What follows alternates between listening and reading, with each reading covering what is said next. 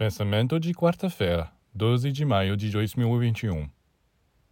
Os humanos realmente não gostam de ouvir falar de fidelidade, estabilidade. Eles acham isso chato. Eles precisam de mudança. Mas quem diz que estabilidade e fidelidade são incompatíveis com a mudança? Pode-se mudar tudo o que se quer, desde que não se mude a orientação. Um mestre um iniciado também gosta de mudança, diversidade.